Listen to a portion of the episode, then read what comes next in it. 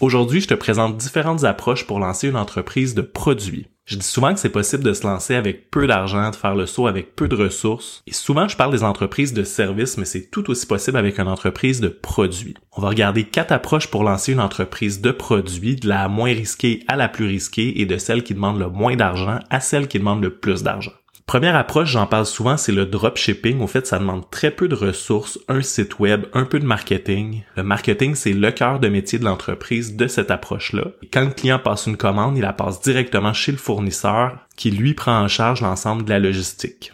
J'en ai parlé quand même assez souvent dans mes autres capsules, c'est l'approche la plus facile pour se lancer. Par contre, c'est l'approche où on réalise le moins de bénéfices par produit vendu. Peu de ressources au démarrage, peu de profit par unité vendue. La deuxième approche te permet de créer quelque chose d'un peu plus distinctif dans le marché, de te créer un avantage concurrentiel. C'est la marque privée ou le private label qui va te permettre de créer ta marque mais à partir des produits existants. Il y a plusieurs fournisseurs qui sont ouverts aux marques privées et ils offrent tout plein de produits, un éventail de produits diversifiés avec des niveaux de qualité différents selon la marque que tu veux créer. Ton travail d'entrepreneur à ce moment-là, c'est encore le marketing mais une coche de plus, c'est-à-dire créer une marque, créer quelque chose de nouveau. Par contre, étant donné qu'on s'appuie sur des produits existants, l'originalité du produit est discutable. Ces produits-là peuvent être vendus sous différentes marques et comme tu contrôles pas du tout la production du produit, tu peux pas apporter ton originalité, ton grain de sel dans le produit en soi. Autrement dit, tu vas l'apporter seulement autour du produit avec une marque, avec une communauté, avec des valeurs par exemple. Mais encore là, dans ce modèle-là, tu t'impliques pas du tout dans la fabrication, dans la production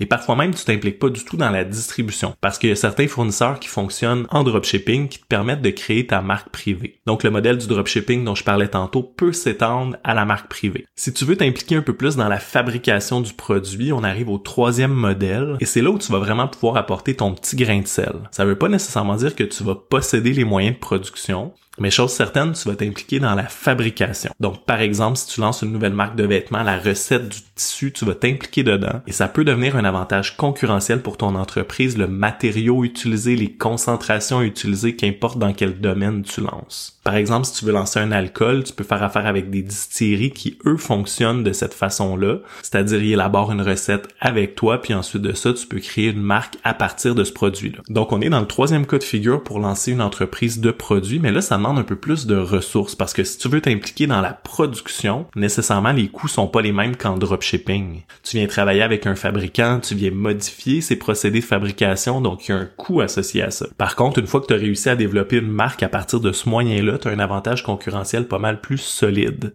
Et étant donné que tu t'impliques dans la fabrication, mais tu vas avoir des meilleures marges. Parce que forcément, si tu choisis ce modèle-là, tu vas également t'impliquer dans la production.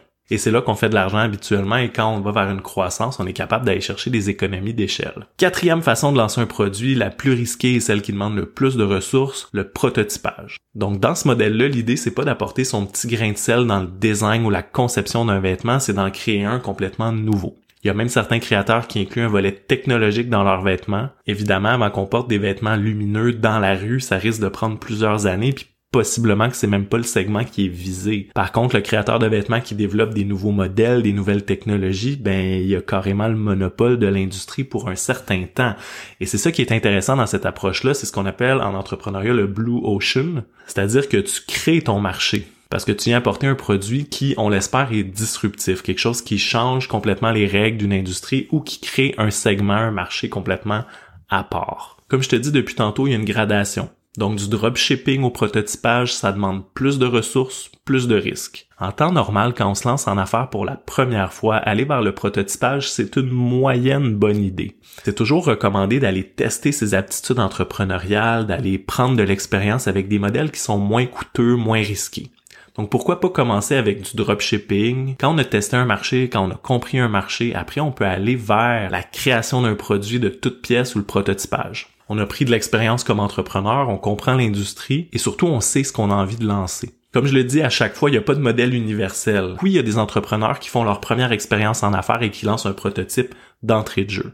Ça conduit à des cas de succès, ça conduit aussi à des cas d'échec lamentables. Donc il n'y a pas de conseil universel, il n'y a pas de conseil unique que je peux vous donner là-dessus. Mis à part le fait que c'est une curiosité, une envie entrepreneuriale, ben le modèle du dropshipping, tu peux le commencer demain matin. Le moins longtemps on attend pour se lancer en affaires, devenir entrepreneur, prendre de l'expérience, le mieux c'est. Pour en apprendre plus sur les différents modèles d'affaires, abonne-toi à Monsieur Entrepreneuriat.